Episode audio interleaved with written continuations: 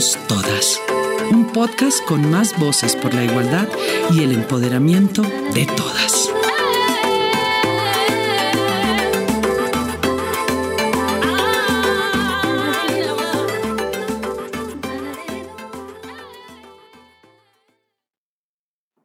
Yo soy Cincelejana, yo soy Cari, yo soy Caricú, yo soy Ana Karina, yo soy la hija de Alfredo y Ángela, soy la mamá de David y Felipe, soy la esposa de Andrés, soy la amiga incondicional, soy alegría, soy emoción, soy hiperactiva.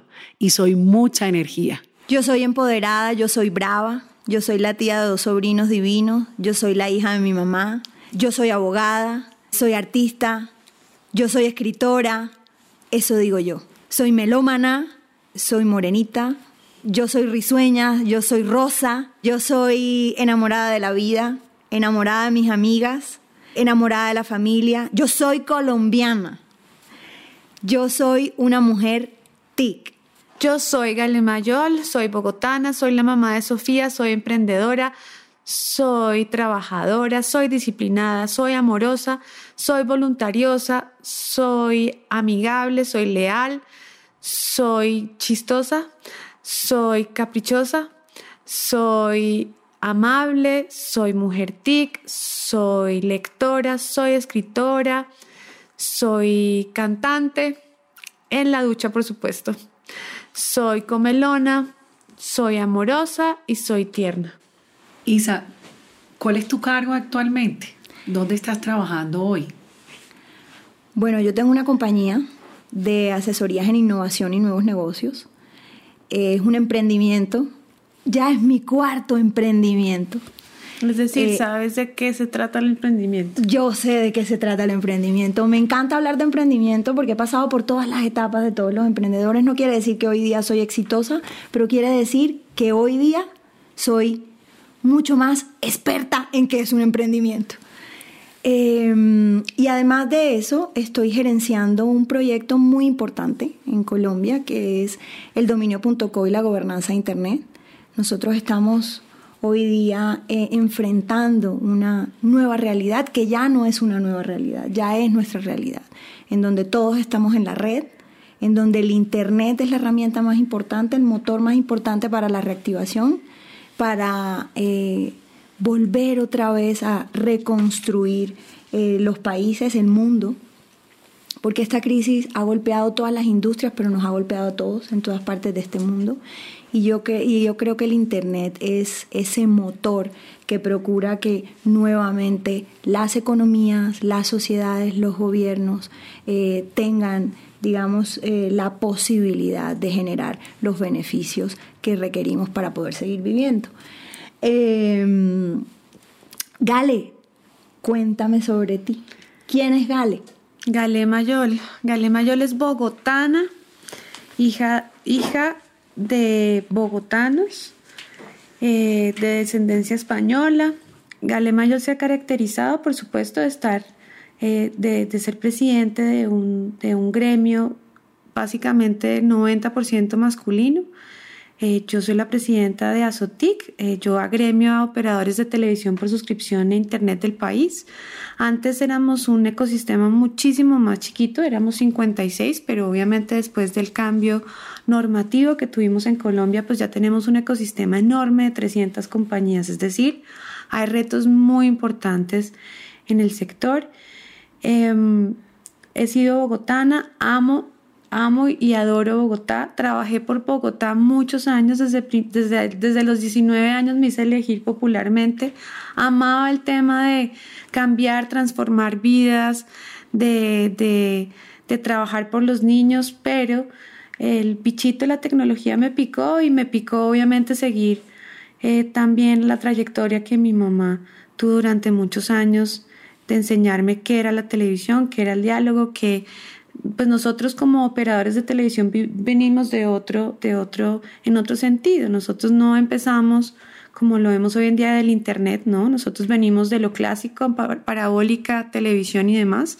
Entonces, pues sí, me dediqué a este sector que adoro, me encanta, me pone retos, me ilusiona porque siento que estamos en el sector indicado que nos falta muchísimo a todas nosotras no solamente aprender, reinvertirnos y adelantarnos a los sucesos porque sabemos que la tecnología no para, niñas, y yo siento que, que, es un reto eh, que impulsa cada día a, que, a que más niñas pertenezcan y en eso quiero, quiero ser muy honesta.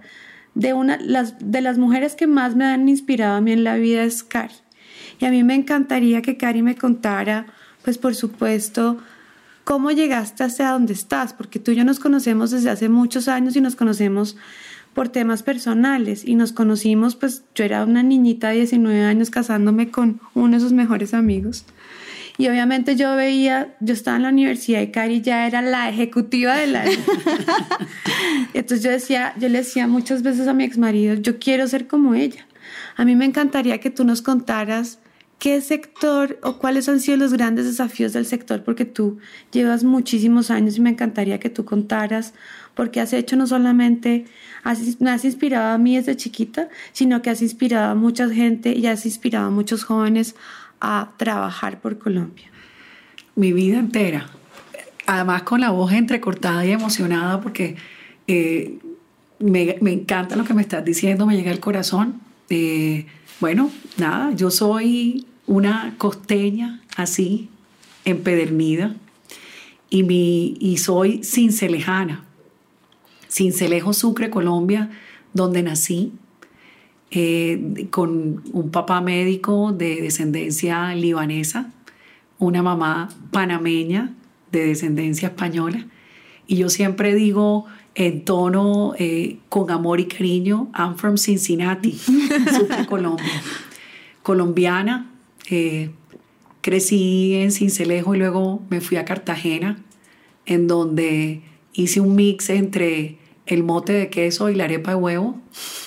y luego me vine muy joven, muy joven a, Bogotá. Yo me gradué del colegio a los 15 años y vine a estudiar eh, derecho, pero me torcí un poquito. Terminé eh, administración de empresas y eh, en una universidad que me dio una formación increíble, también con bases de derecho siempre del lado. Y bueno, arranqué a trabajar en, telecomunicaciones. Ese fue mi primer, digamos, contacto con el mundo de la tecnología. Si bien mi primer trabajo fue en el sector financiero, eh, salí de ahí muy fortalecida para hacer pues ese contacto directo con las telecomunicaciones y algo que estaba revolucionando en Colombia y en el mundo entero, eh, que era la telefonía celular. Llevo 11 años eh, trabajando por un sector que me apasiona, que es transversal a todos los demás sectores y es el sector de BPO, para los que no están familiarizados con estas siglas en inglés, Business Process Outsourcing.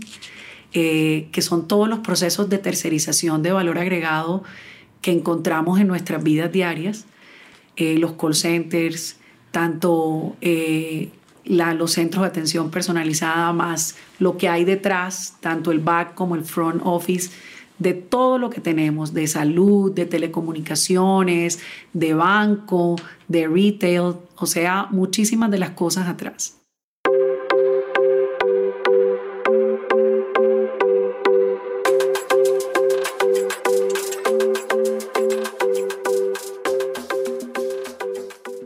en el tema diversidad, eh, no solamente hablando de la equidad de género, sino de la diversidad como tal, para mí es supremamente importante contar con personas que vienen y que piensan de otra forma, que ayudan y que complementan esos procesos de decisiones dentro de la compañía.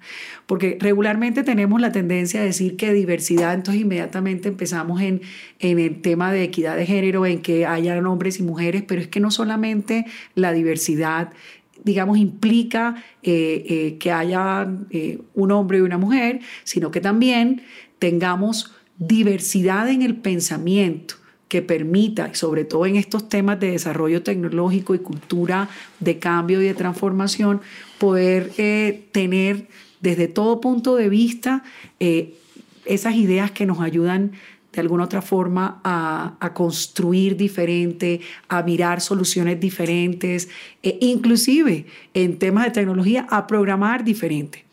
Eh, en alguna conversación que tuve, no me acuerdo el estudio, pero quisiera como notar en los procesos de programación, eh, en donde todos sabemos que regularmente hay muchos hombres programando y muy pocas mujeres programando, pero en esos procesos de programación, cuando llegaba una mujer, encontraba una forma más rápida en esos hilos de programación que hacían más efectivo un programa. O distinta. o distinto. De alguna otra forma, eh, ese tema de pensamiento en todos los procesos tecnológicos y en la diversidad que podemos tener para construir muchísimas de las cosas, no solamente a nivel tecnológico, pero sino a nivel eh, de, de, sociedad, creo que lo que hace enriquecedor eh, que podamos buscar soluciones y crecer conjuntamente. Eso hace parte del nuevo concepto Gale, del que siempre hemos hablado tú y yo, y es la inteligencia colectiva, la construcción de las soluciones colectivamente, que nos lleva a ser mucho más eficientes y mucho más eficaces para enfrentar los grandes desafíos de la humanidad, que es básicamente como lo fundamental al aplicar las tecnologías de información y comunicación. Y, eh, y viendo la pandemia como la miramos desde la perspectiva de género, es muy triste identificar que cuando uno se refiere a los estudios de la UNESCO se da cuenta que solamente el 28% de las mujeres son científicas. Solamente el 28%. Entonces mi pregunta va más allá. Mi pregunta es, ¿qué tenemos que hacer nosotros para empoderar a las mujeres para que sean más científicas, más programadoras, más ingenieras, es decir, para lograr que este tipo de apropiaciones desde las niñas se hagan, se ha identificado que se tiene que hacer desde, desde mucho más chiquito. Eh, no sé si se dieron cuenta hace poco la portada de Time. Hay una niñita científica espectacular. Divina, de 15 años. De 15 años. Eso, eso, es, eso es motivo de orgullo y que yo creo que eso tiene que ser un referente constante para todas las mujeres. Es decir, un 28% de mujeres científicas hoy en día en una pandemia es bastante desafortunado.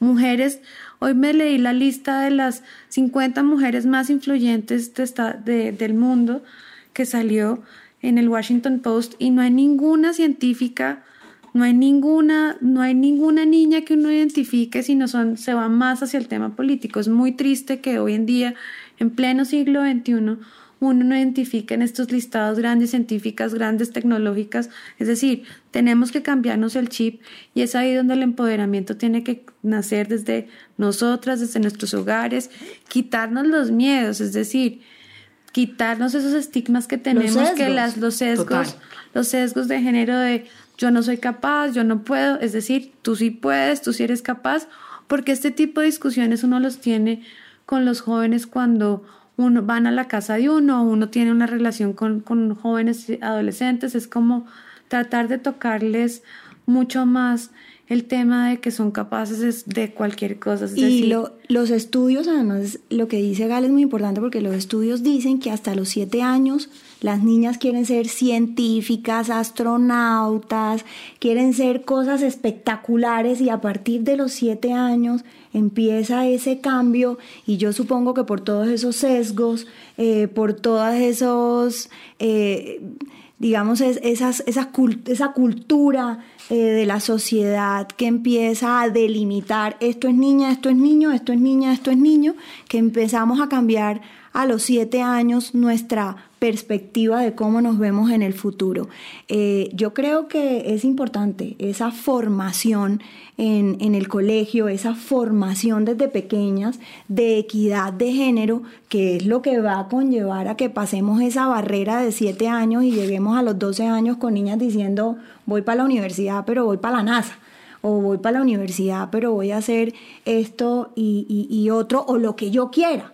¿Sí? Sencillamente con ese discurso. La diversidad tiene que eliminar estereotipos, tiene que procurar buscar mejores alternativas, tiene que tratar de empoderar a niños, niñas, jóvenes, eh, no sé, es decir, el mundo es diverso, las personas son diversas hoy en día, uno ya no puede quedarse en el estigma de niño niña, porque eso ya no existe. Pero, dale, Cari, ¿cuándo hemos visto Celular para hombres, celular para la mujer. jamás. iPod para hombre, iPod para mujer. Juegos para hombres, juegos para mujer. Eso no lo hemos visto. La tecnología es unisex. Entonces, ¿desde cuándo? Pero eso es muy bonito, eso es muy bonito. Yo me estaba dando cuenta hace poco que los juguetes de hoy en día están más encaminados a la tecnología y eso me parece fantástico. en Es- donde no hay sexo. donde no hay sexo y donde efectivamente uno ya puede ver juguetes donde los niños pueden hacer sus propios robots, pueden hacer, eh, pueden ver realidad aumentada. Es decir, para mí era inimaginable eh, cuando tenía seis años tener un juguete de ese estilo. Es decir, hemos evolucionado incluso con los juguetes. Antes uno pedía la Barbie, desafortunadamente si uno quisiera tener, no sé, como me pasó muchas veces que yo quería tener el, el avión porque quería ser piloto. Es decir, eran, otros, eran otras épocas que afortunadamente hemos evolucionado con la tecnología y pues por supuesto no puede, eh, no puede entender la tecnología sin la información. Es decir,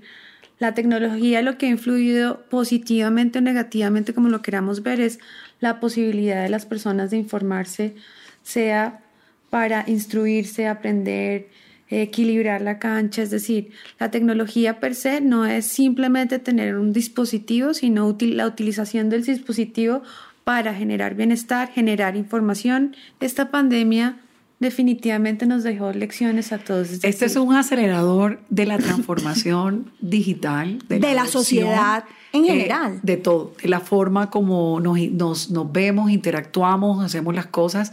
Pero la bueno, forma como compramos, la forma Mire. como lo miramos, la forma como nos comunicamos, la forma como pagamos, la forma como accedemos To- a al los servicio, servicios. Total. Hace seis años, ese cuento siempre lo he hecho porque me parece absolutamente importante. Hace seis años, siendo la Chief Information Officer de- del SENA, eh, yo hablaba con mi, con mi, comi- pues, con los miembros del comité directivo de cómo las tecnologías tenían que empezar a impactar esa principal línea de negocio de la organización y todo el mundo me decía, Vaya y hable con el ingeniero de sistemas del área de sistemas y organice lo que tenga que organizar, pero a mí déjeme, déjeme a mí hacer mi, mi, mi tema.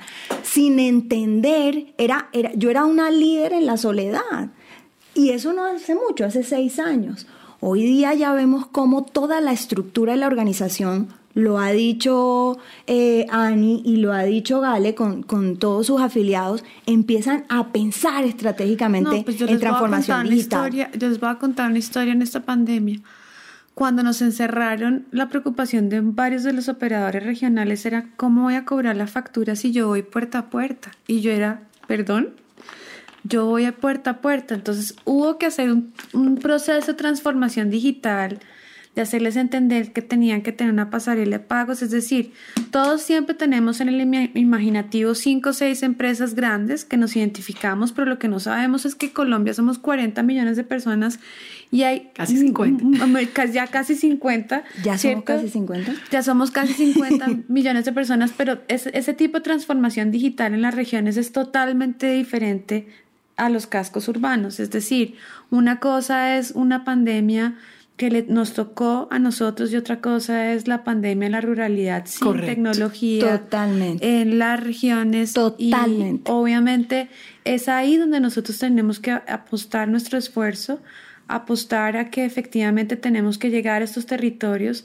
Una cosa es tener tecnología y acceso a la tecnología en los estratos altos y otra es las personas que no pueden hoy en día acceder a esta tecnología.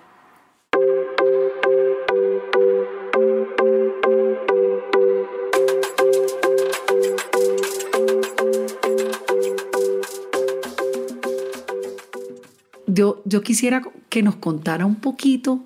Tú empezaste tu presentación diciendo yo soy una mujer de tecnología y toda la vida. ¿Cómo llegas tú a ese cambio, a ese, a ese mundo tecnológico? ¿Cómo, cómo, cómo, cómo dijiste esto es lo mío, aquí me quedo y por qué? ¿Y por qué crees tú que, que es importante que, que haya más mujeres en tecnología, Isa?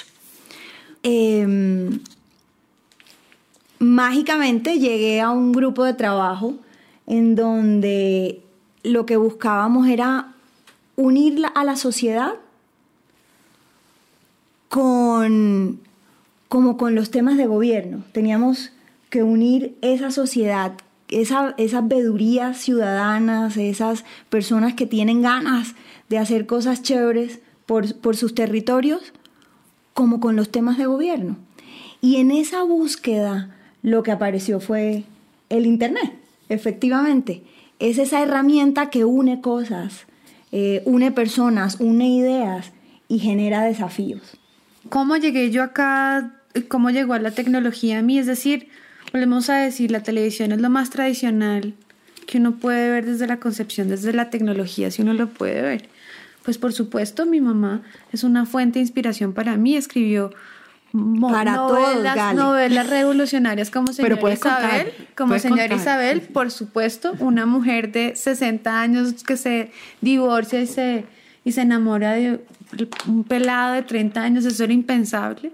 Rompiendo esquemas. Totalmente rompió esquemas. Después hombres, pues el primer gay en la televisión colombiana, pues cómo no.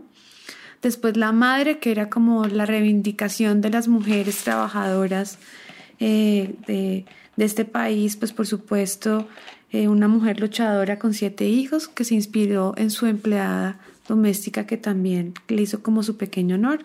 Después la hija del mariachi, después eh, la, última que escribió, que fue La ley del corazón, que la, la llevo en mi corazón porque no alcanzó a terminarla, pero mi tío, que también es escritor de novelas, pues la, la terminó y obviamente nos inspiró muchísimo y para los que no saben, si en algún momento vuelven a retomar, porque uno prende la televisión y siempre está el reencauche de mi mamá, Mónica Budelo, y el reencauche siempre es que cuando vean una novela siempre está su querida Galatea o Gale, su niñita y su adoración.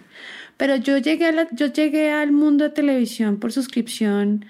Eh, obviamente yo siendo muy soñadora de la finanza, relaciones internacionales, mi primer enfoque es tengo que ser embajadora. Obviamente uno empieza desde su carrera diciendo yo voy a ser embajadora a los 20, uno llega a los 20 y se da cuenta pues que no es, es imposible llegar a ser embajadora a los 20. Pero fuiste la concejal más, joven, del país. Y más, más votada en su momento. Sí porque yo tenía, siempre he sido una, una, soñadora absoluta de que uno sí puede con su trabajo transformar y cambiar vidas. Es decir, yo en mi, en mi época, de, de, de, en esa época, a los 19, yo pensaba que yo podía cerrar a todos los prostíbulos de este país que estaban en zonas residenciales donde había trata de blancas y pues obviamente me terminé metiendo en un lío impresionante con las mafias que habían detrás. Eh, el primer comedor comunitario lo creé con una amiga que quiero mucho en Bogotá, el primer comedor comunitario. Es decir, teníamos muchos sueños, pero estos sueños también me llevaron a entender que tenía que trabajar por, por, por otras cosas y entender eh, que si quería seguir una carrera diplomática, pues obviamente empecé a trabajar todo el tema de los TLCs en el Congreso y empecé a trabajar en temas de tecnología en el Congreso para el TLC con Estados Unidos y Europa. Y es ahí donde yo entendí que eh, la tecnología era supremamente importante en los tratados de libre comercio, hoy en día lo podemos ver. Y ahí es donde me llamó eh, mi gremio, que para mí fue un reto y un desafío enorme, porque cuando entré a esa sala solamente habían 34 hombres y yo era la única. Solamente. Solamente. y con el cabo y con el tiempo, y con el tiempo me di cuenta que eh, buscando un poco, también me enteré desafortunadamente que la logré conquistar con todo el amor del mundo, que solamente tenemos en Colombia una sola operadora de televisión por suscripción, que es mujer, a la cual admiro y quiero mucho a, doña Rosalba, que la llevo siempre en mi corazón, que la única mujer en Colombia que tiende, tiende fibra, red, produce canales y demás, es la única mujer. Yo llegué a este mundo por accidente. Eh, y, y voy a contar una historia porque me parece súper súper graciosa, la voy a hacer muy rápida. Yo vivía fuera, me fui dos años fuera del país y cuando llegué encontré que tenía una deuda muy grande con un operador celular sobre un teléfono que ya yo había cancelado en el momento de irme. Me acerco a las oficinas y encuentro una gran amiga que había trabajado conmigo. Me dijo, no te preocupes, vamos a hacer una conciliación de tu factura. Finalizando la conciliación de la factura, eh, se dieron cuenta que me debían a mí y yo no les debía a ellos. Entonces, ahí yo iba todos los días a conciliar porque son dos años de conciliación de factura en ese momento y una persona se me acercó y me dijo, estamos buscando una persona que trabaje aquí eh, y que sea la gerente de servicio al cliente de esta empresa. Y yo dije, eh, ustedes están seguros, pero ¿cómo me están ofreciendo esto? Inclusive les dije, eh, bueno, yo les dejo mi hoja de vida y muy rápidamente me llamaron ese mismo día y me dijeron, puedes venir y te contamos las condiciones. Fue una, fue, fue yo creo que el proceso de selección más rápido, yo les inclusive les dije, ustedes no me quieren hacer un examen de esos psicotécnicos, no allí sea que, que salga con alguna locura. Esas somos las Y la respuesta fue, es que para trabajar aquí se necesita estar un poquito loco. Y entendí claramente a qué se referían. Era una revolución en telecomunicaciones grandísimo. Total. Era una revolución en servicio grandísimo. Eh, me tocó el cambio del 99 al 2000 con esos retos tecnológicos que, que implicaban y enfrentando cosas muy, muy grandes. Luego pasé al otro lado. Ya no estaba en una empresa de telefonía celular, sino que estaba en quienes les soportaban el servicio. Y alguien me llamó después de haber tenido mi, mi, segundo hijo y, haber tomado un, tiempo sabático eh, dedicado a la crianza y me dijeron, bueno, me estoy enloqueciendo, necesito empezar otra vez en lo que me gusta, eh, mi actividad y mi hiperactividad y ese ganas de conocer. Y me llamaron a, manejar este gremio eh, y de verdad, pues son 76 compañías que hoy en día eh, pues tienen alrededor de 500 eh, mil empleos, 580 mil empleos directos, eh, en donde hay algo interesantísimo y es que el 60% de esta población son mujeres. Pero sin embargo, en temas tecnológicos aún todavía es más reducido. Y, y aunque es un sector muy grande, y, obviamente cuando tú hablas que 60% son mujeres, tú dices, wow, esto es un montón. Todavía en estas áreas de helpdesk, de, desarrollo tecnológico, nos falta eh, crecer muchísimo.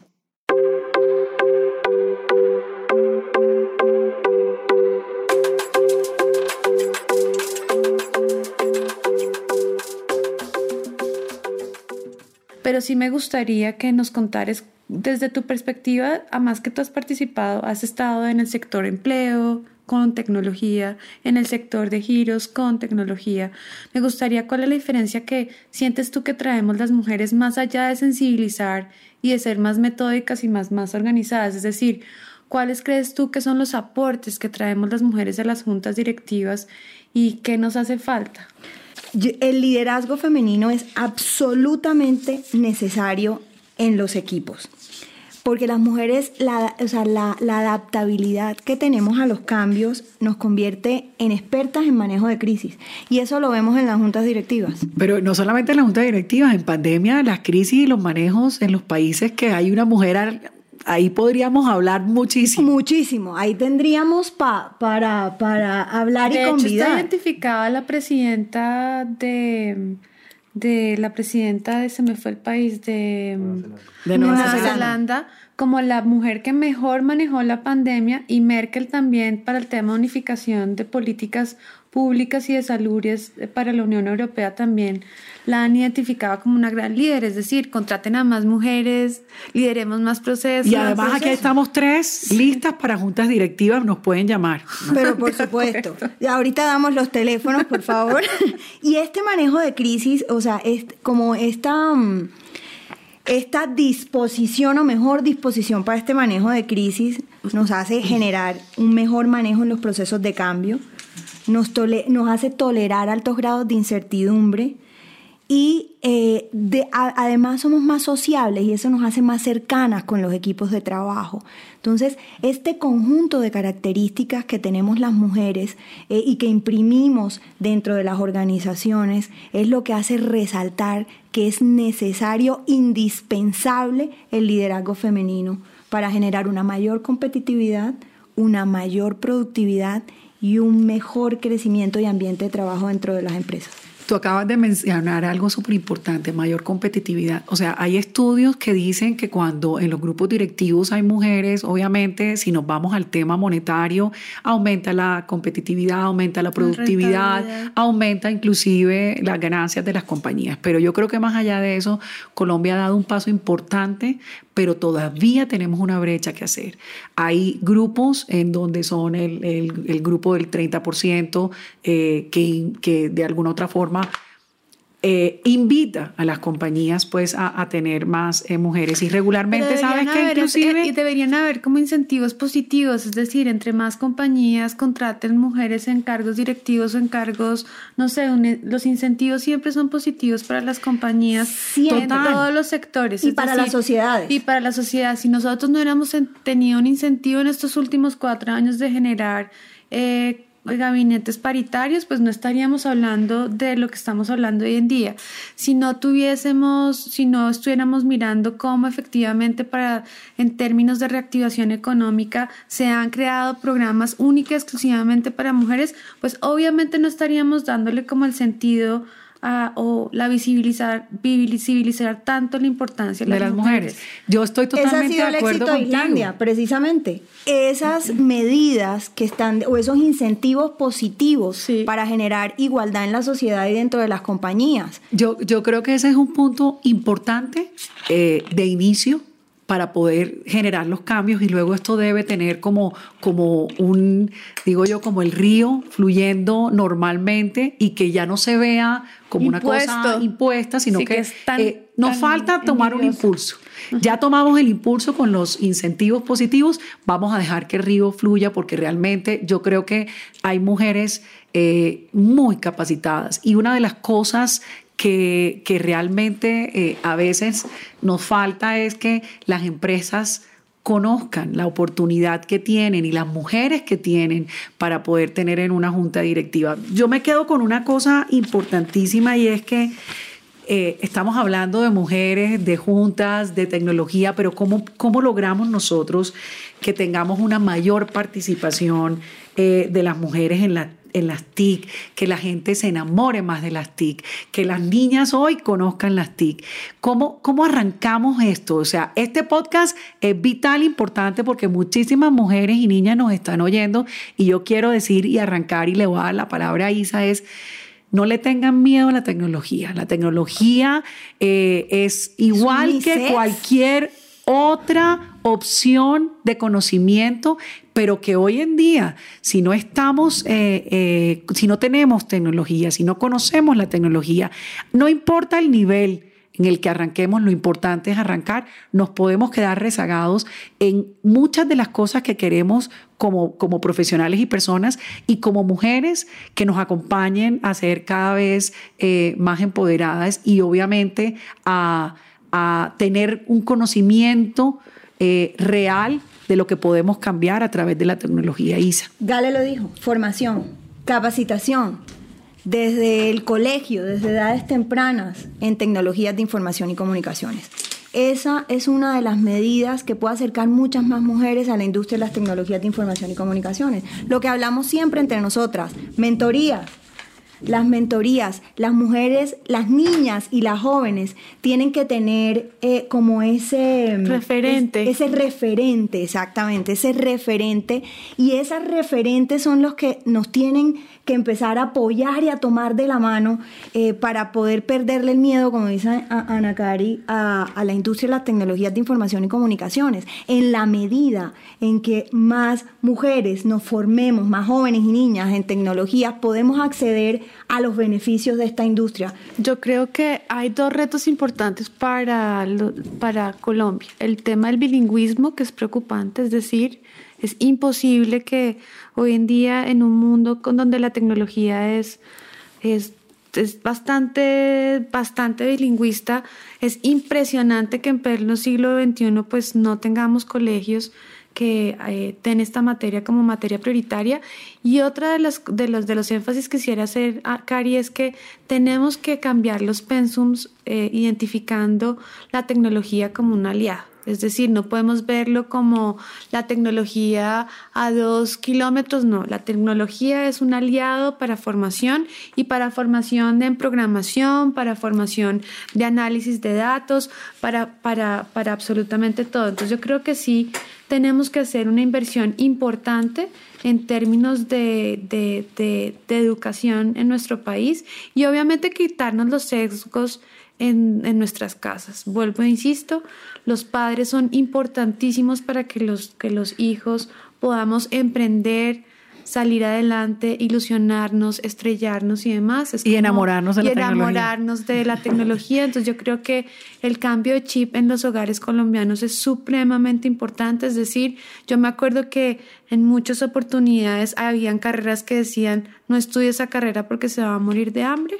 Cambiemos el chip de creer que esta es una carrera que solamente es exclusivamente masculina y cambiemos también el chip de que no somos capaces las mujeres. Las mujeres somos capaces de ser madres trabajadoras. Vuelvo, insisto, mamá a los 20, seguir trabajando, estudiando, es decir, si, es, si se puede y si se puede con tenacidad, con disciplina y obviamente creyendo que uno con lo que hace puede impactar vidas. Y pues obviamente en este transitar en las tecnologías yo podría identificar a una mujer que admiro, quiero y demás que ojalá los, los que nos oigan hoy como que se metan a la red y nos la chismoseen que se llama Carnangarita.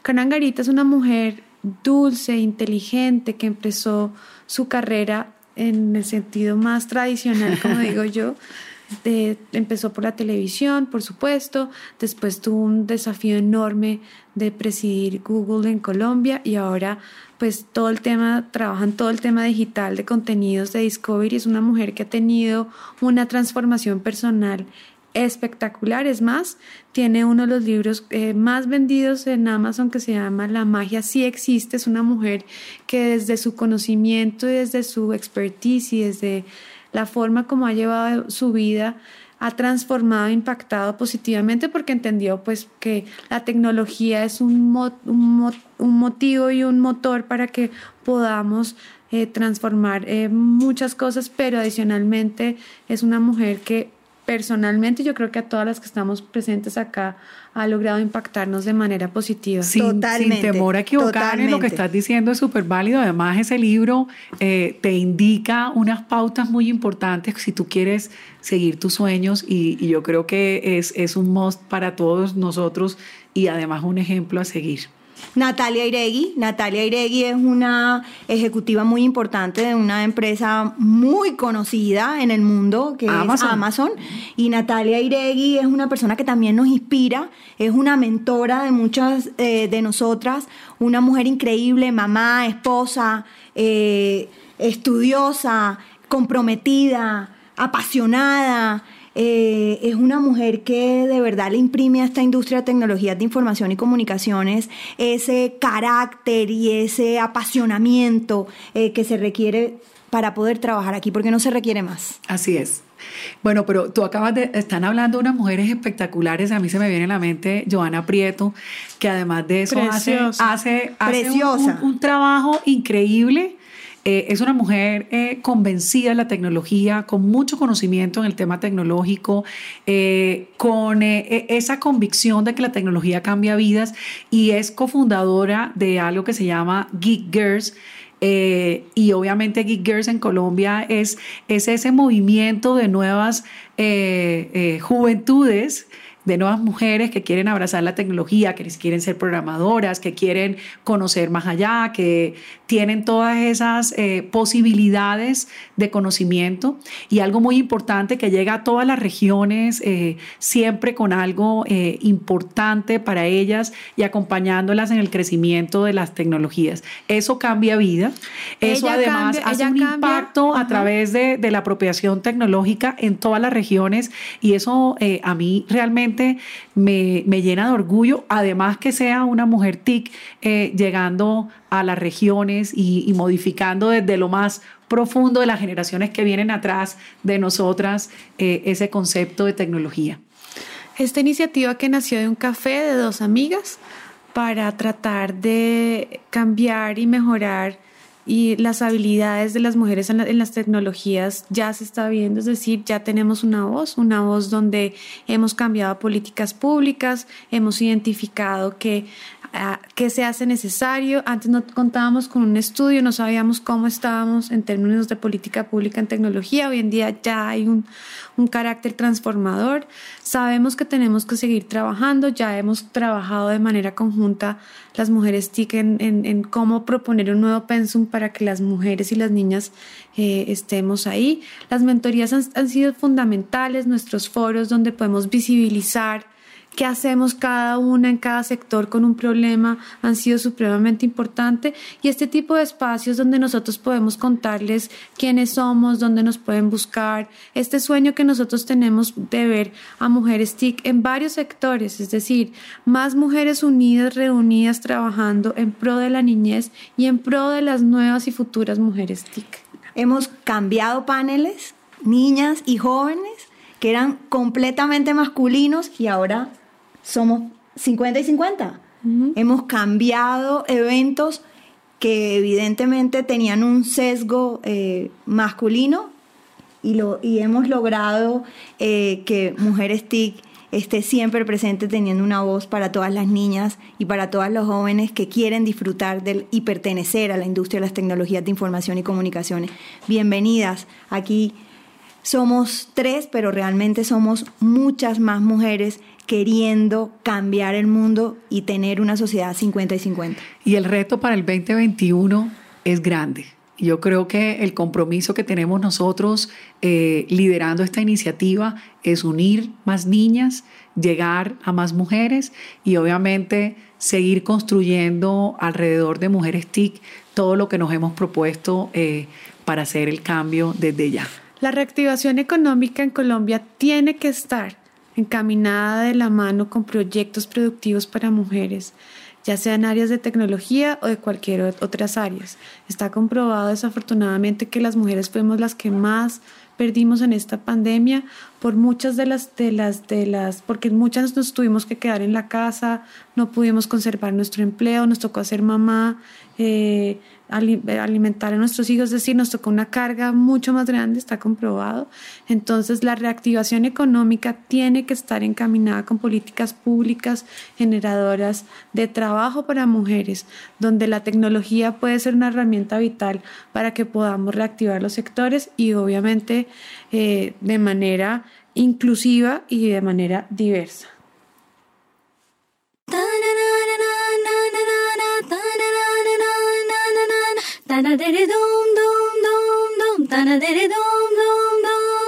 El reto de todas nosotras y las mujeres TIC es impactar y mejorar la calidad de vida a los habitantes. Participen, trabajen, estudien, quémense las pestañas si se las quieren quemar, tengan nuevos desafíos y nuevos retos para generar empresas innovadoras, si quieren pertenecer a Mujeres TIC, llámenos. Las niñas que quieran participar, que estén apasionadas por las tecnologías, búsquenos. Estamos en todas las redes, escríbanos. La idea que tienen la pueden materializar y que la tecnología eh, las acompaña para hacerlas mucho más visibles y más fáciles y poderle llegar a muchísimas más personas alrededor, no solamente de Colombia y la región, sino del mundo. No tengan miedo. La tecnología es el presente, es el ya traten de buscar cuáles son los temas de interés que más les gusten y traten siempre, siempre de buscar sus sueños porque para las mujeres TIC nada es imposible. Pasión, tecnología, camaradería. Juntas somos más. Juntas somos más.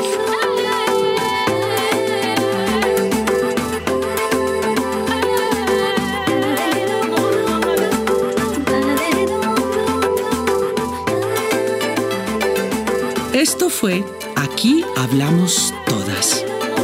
Un podcast con más voces por la igualdad y el empoderamiento de las mujeres y niñas en Colombia. Presentado por ONU Mujeres, en alianza con la Consejería Presidencial para la Equidad de la Mujer, MINTIC y el apoyo de la Embajada de Suecia. Si una niña, una mujer, puede oírlo, puede serlo. Gracias por escuchar.